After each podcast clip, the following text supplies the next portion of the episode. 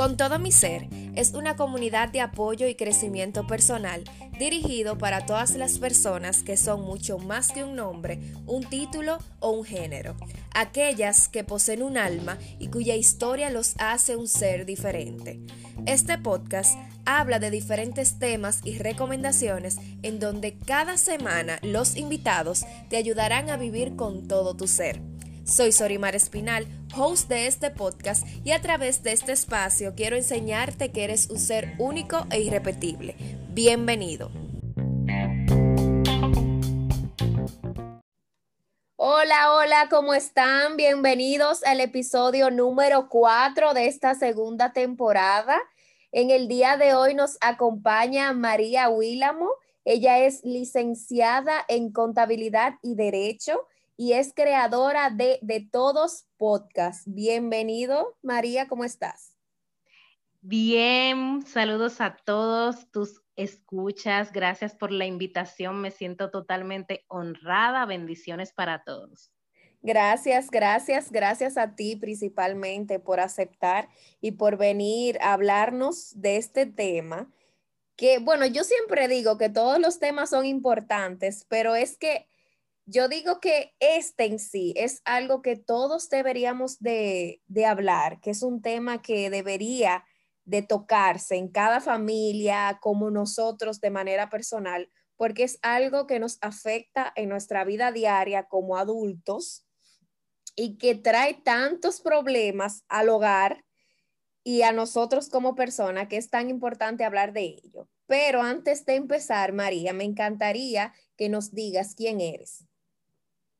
Bueno, yo soy una joven creyente en el Señor, eh, soy cristiana, evangélica por la gracia del Señor. Soy una persona muy eh, amante al estudio, o sea, no sé si se notó por las dos carreras que tengo. Sí, ya veo que sí. Sí, y es algo que, me gusta, creo que nunca está de más aprender, siempre es bueno estar aprendiendo constantemente y por eso que me gusta siempre estar como estudiando cosas nuevas y demás. Y además de esto, em, tengo un podcast, como lo dijiste, y ahora es una nueva pasión que ha entrado en mi vida de poder comunicar eh, temas que puedan edificar, así como lo haces tú en el tuyo. Y bueno, básicamente eso soy yo. Estoy casada, eh, casada con hace dos años y mm, ahora mismo estoy tratando de, forjar mi marca personal para así eh, ayudar a las personas en el ámbito tanto espiritual como financiero, que es en el área que me estoy desarrollando profesionalmente y también por mis creencias, porque quiero que las personas también tengan el conocimiento del Señor y que se acerquen al Señor, porque creo que esto es eh, más que eh, una bendición para nuestras vidas. Wow, excelente. Me encanta ver así personas como tú, que al principio me decían, ay, no, es que yo no sé qué decir acerca de mí, pero, pero mi muchacha, pero te presentas muy bien y de verdad me encantan las personas así que saben quiénes son y están orgullosas y, ya conocen su propósito o están trabajando en ello. Definitivamente felicidades por eso. Y María, me encantaría, ya entrando un poquito en materia, que nos hables eh, de cómo afectan las finanzas a nuestra salud mental y no solamente las finanzas, también vamos a agregar ahí un poquito eh, los problemas legales que podrían ir muy de la mano? Mira, este, yo creo que nosotros desde niños estamos trabajando con finanzas y es algo que he dicho en un, taller que di em, a mi comunidad sobre eso. O sea, nosotros desde niños estamos trabajando con dinero, porque desde que estamos en el colegio, nuestros padres nos daban la mesada, los 25 pesos, los 10 pesos para nosotros comprar en el recreo. Entonces, es algo que nosotros tenemos que, que siempre he dicho dentro de mí, oye, eso es algo que nosotros desde la escuela debieron enseñarnos a manejar las finanzas, a trabajar con, con todo lo que es nuestro bien monetario. ¿Por qué? Porque a la larga, cuando somos adultos, cuando ya estamos siendo independientes y hasta cuando no somos independientes, eh, tenemos que enfrentar decisiones con el respecto a las finanzas y también a temas legales que conlleva esto, que si no lo manejamos de la manera correcta, eso nos, nos tronca, nos troncha el camino. Dígase que cuando estamos trabajando, estamos en la universidad y una persona tú la ves como cabizbaja, como eh, retraída, em, que no quiere conversar, y tú le preguntas, no todas las veces tiene que ser de este tema, pero casi la mayoría de veces porque tiene un problema financiero. ¿Y qué pasa con los problemas financieros específicamente?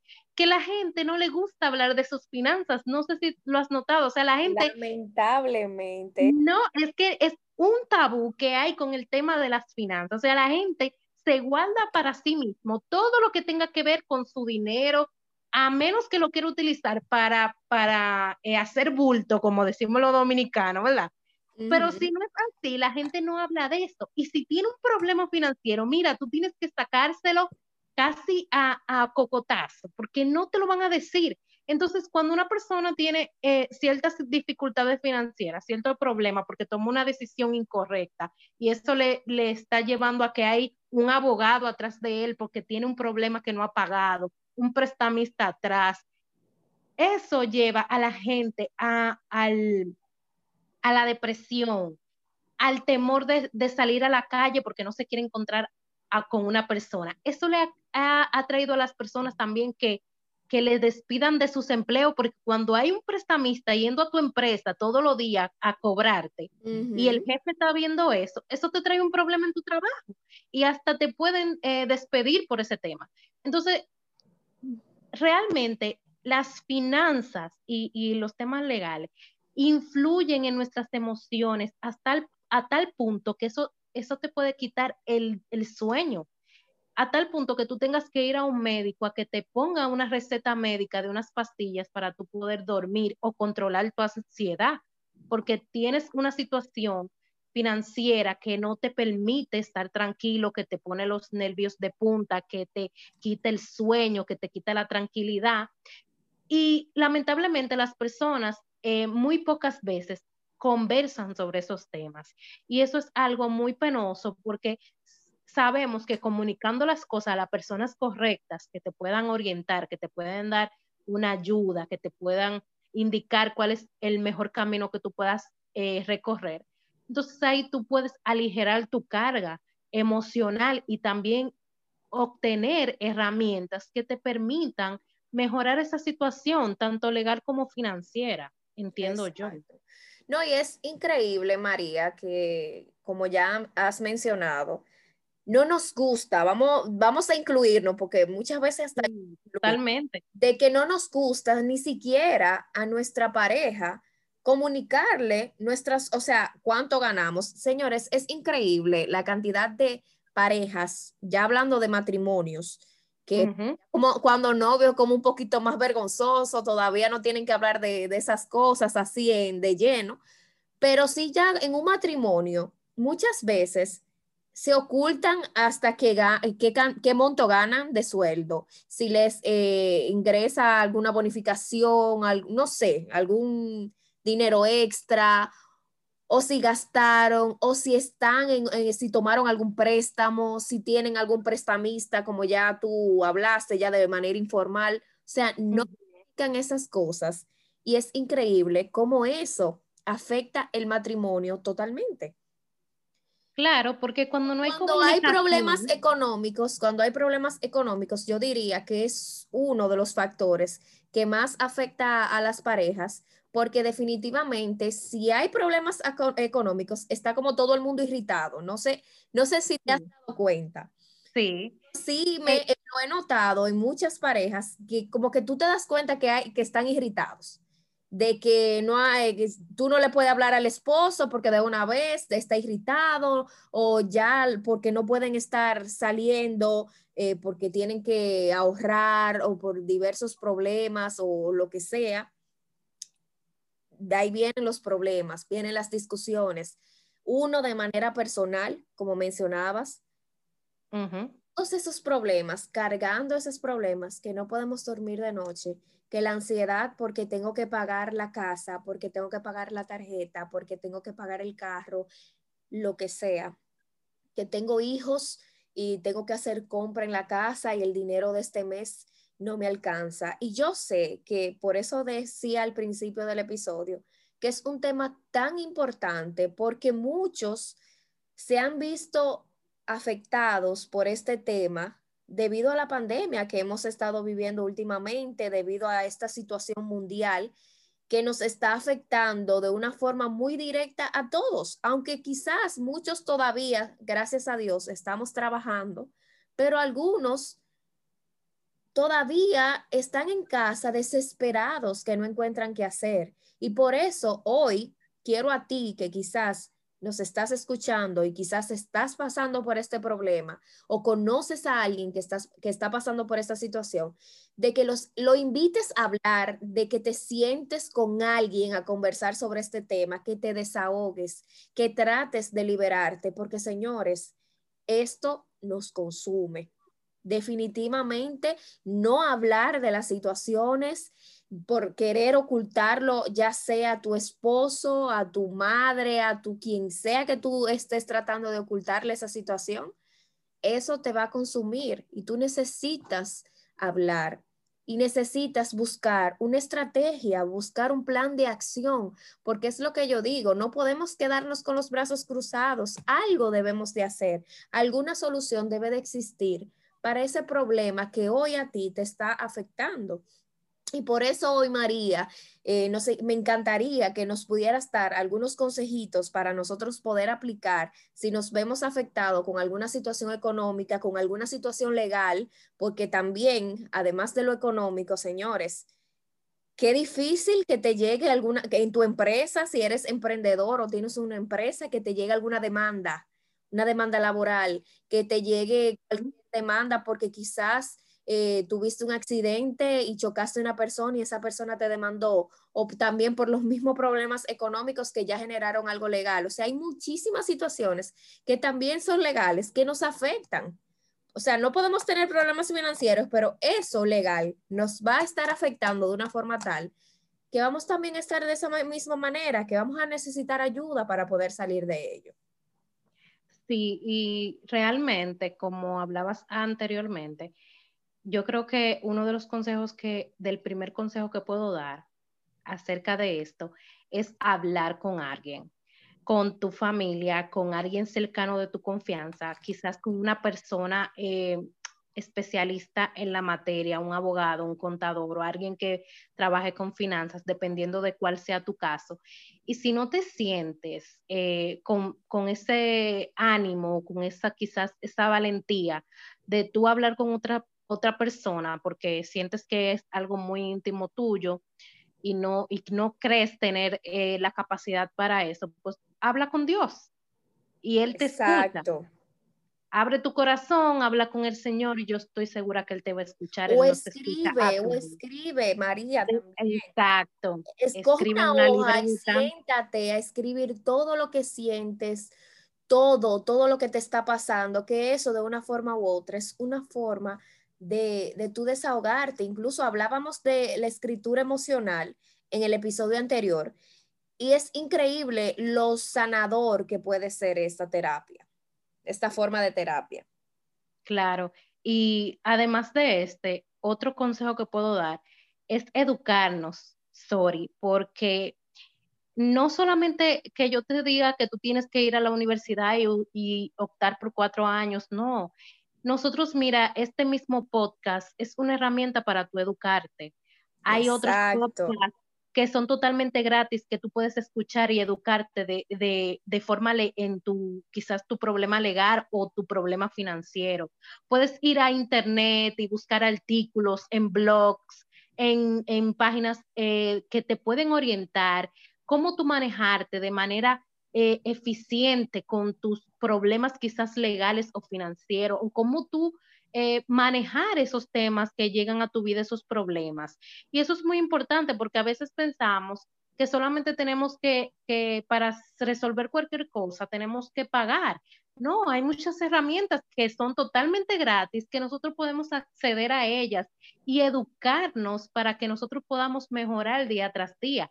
Tampoco es una cosa de la noche a la mañana, tiene que ser algo constante, porque si solamente decimos, ah, sí, voy a leer este artículo, pero tenemos que tomar acción, como tú decías, hay que tomar acción, hay que hacer un plan para que nosotros podamos mejorar. No solamente decir, ah, quiero mejorar, sin ponerle acción a eso. Y otro, y otro consejo que puedo dar, que es muy importante en el ámbito financiero, debemos aprender a hacer un presupuesto. Y no solamente lo digo porque, ah, qué sé yo, finanza, presupuesto, no, eh, porque es un cliché, no.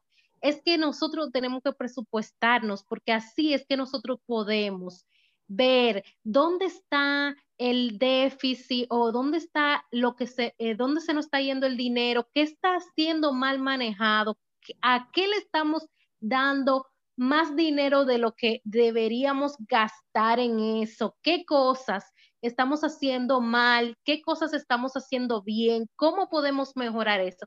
Eso nos lo puede decir un presupuesto, pero cuando nosotros gastamos eh, o invertimos nuestro dinero sin saber a dónde se nos está yendo, en qué lo estamos gastando, ¿cómo vamos a saber al final qué estamos haciendo mal? Porque no lo estamos analizando de la manera correcta. Yo creo que eso es un principio básico. Y no estoy hablando de un presupuesto de que, ah, como, como lo gurú de la finanza, que te ponen una plantilla con muchísimo por ciento, no. Yo te estoy diciendo que tomes una libreta, que tomes una hoja de papel, que tomes el blog de notas de tu teléfono celular y anotes ahí, ah, yo gané 10 mil pesos esta quincena. Bueno, pues esos 10 mil pesos son, debo tanto a fulanito, tengo que pagar tal cosa, tengo que pagar. Y cuando tú lo sumes todo, tú vas a decir, ah, ok, yo gasté tanto, gané tanto y me queda tanto. ¿Qué estoy haciendo con eso que me sobra? O si me está faltando, ¿por qué me está faltando?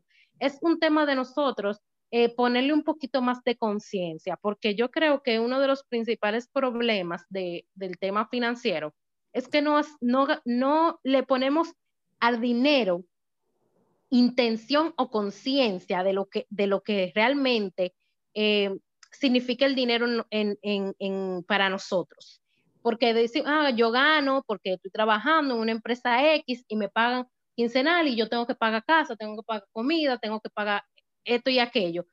Pero, ok, pero con ese dinero es que nosotros planificamos los, los logros que queremos hacer, las metas que queremos lograr, qué queremos conseguir. Y es con ese dinero que nos entra que podemos quizás en un futuro soñar con cambiar el vehículo o comprar uno nuevo o quizás eh, visitar ese, ese lugar que siempre has querido ir, pero es con qué, con ese dinero que estás ganando. Y es haciendo ese presupuesto y organizándote de la manera que lo vas a poder lograr. Si no le pones intención, si no le pones conciencia a lo que estás gastando, a, los que, a lo que estás ingresando, al dinero que estás ganando, entonces siempre va a haber un déficit, una desorganización. Y yo creo que este es el tormento de casi todo el mundo, que cuando revisa su cartera y ve que no tiene nada, se ponen a pensar en qué, en qué se fue.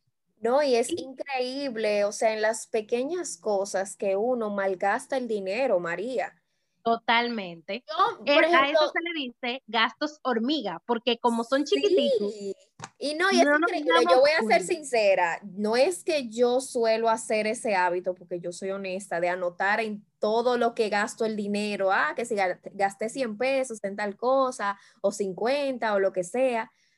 Pero sí, de una forma u otra, hay que organizarse y hay que tener conciencia de que si esto es necesario o no y estar consciente. Las tarjetas de crédito no son un dinero de que, ah, tengo de más.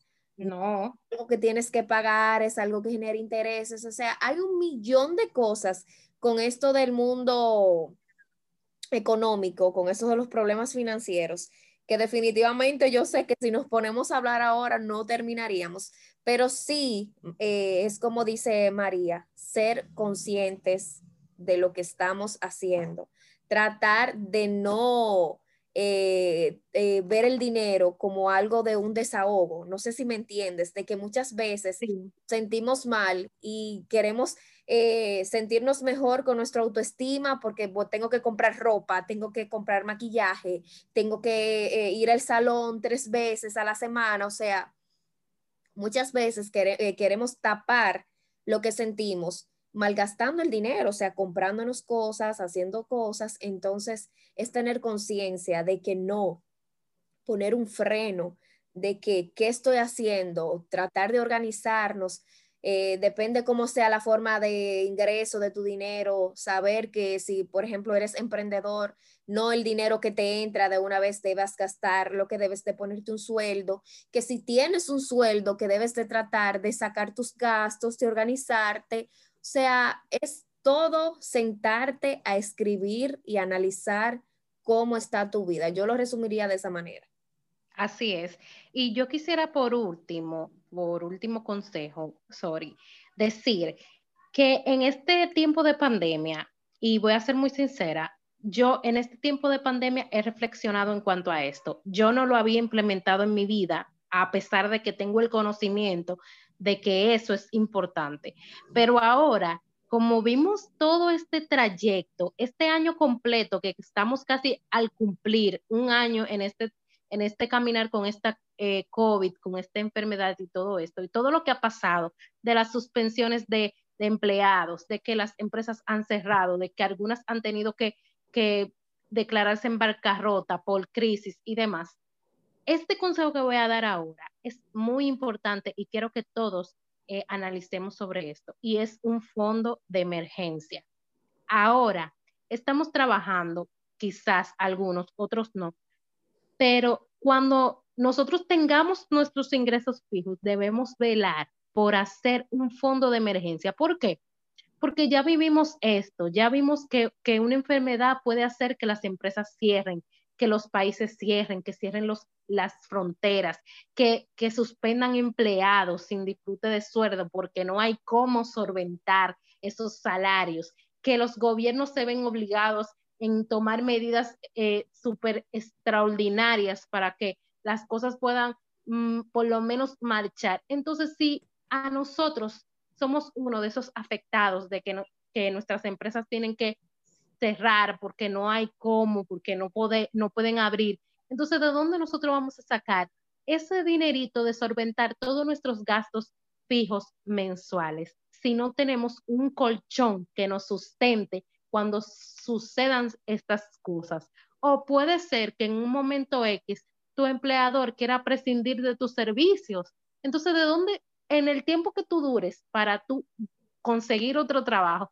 ¿de dónde vas a sacar para solventar tus gastos fijos? Entonces es bueno que nosotros analicemos esto y podamos crear poco a poco, no estoy diciendo que eso de la noche a mañana, no, poco a poco un fondo de emergencia que nosotros, si sucede cualquier cosa, ni Dios lo permita, nosotros podamos estar tranquilos, en paz, porque sabemos que tenemos un colchoncito ahí que nos va a aguantar la caída mientras nosotros volvemos a recuperar nuestro ritmo. Y esto es muy importante porque ahora estamos viviendo lo que nunca en la vida hemos vivido, una pandemia, pero no sabemos si en un futuro volvamos a vivir algo así, ni Dios lo quiera, pero si lo volvemos a vivir, entonces tenemos que ya estar, no aprender de nuestros errores pasados para que cuando en el futuro, si tenemos que pasar por ese trecho otra vez, entonces podamos decir, no, yo aprendí del pasado y en el, en el futuro, entonces yo estoy poniendo las herramientas adecuadas, estoy haciendo los pasos adecuados. Y quiero em, hacer conciencia de esto porque es muy importante. Y ahora mismo yo reflexiono y digo, Dios mío, gracias que tú permitiste que yo no perdiera mi trabajo, porque entonces, ¿de dónde yo iba a pagar mis gastos? Porque no tenía un fondo de emergencia. Entonces, quizás los pocos ahorros que uno pueda tener no te daban para, para solventar todo. Entonces, uno tiene que hacer conciencia ahora que estamos a tiempo y comenzar a implementar estos ciertos consejos que, que nos pueden ayudar en un futuro. Así es, María. Muchísimas gracias por tus palabras, por tus consejos, por iluminarnos un poquito sobre esto de lo que son las finanzas, de lo que son los problemas legales. Y es como dices, buscar ayuda, no quedarnos callados si tenemos alguna situación, tratar de organizarnos, tratar de, de ahorrar, de tener ese colchoncito, como tú dices, pero todo todo se logra sentándonos analizar cómo está nuestra vida, qué mejorar y cómo podemos cambiar esos hábitos poco a poco. Yo lo diría de esa manera. Y María, ¿dónde te pueden seguir en tus redes? ¿Tienes algún curso o algo en los que las personas puedan tener contacto contigo? Bueno, en mis redes sociales estoy como M. Guilamo, rayita baja, en Instagram y también en Facebook. Y el podcast en las redes sociales también lo pueden conseguir en todas, eh, de todos podcasts, raya baja. Eh, ahora mismo estoy planificando un próximo taller totalmente gratuito para educar a las personas en cuanto a las tarjetas de crédito, porque sé que hay muchos que le temen, otras que lo usan de manera descuidada. Entonces quiero como dar algunos consejos y tips para que ellos puedan eh, sacarle provecho a la tarjeta y también utilizarla de forma adecuada. Eso está para el próximo mes. Más adelante en nuestras redes sociales estaremos dando más detalles. Excelente, muchísimas gracias. Espero que estas palabras sean de ayuda para ustedes Gracias por el apoyo y por escucharme. No olvides dejarme tu comentario y compartir este episodio. Recuerda que puedes encontrarme en las redes como arroba con todo mi ser y por ahí prometo escucharte y ayudarte en todo lo que esté a mi alcance. Espero que nos encontremos en un próximo episodio. Te deseo un hermoso día. Thank you.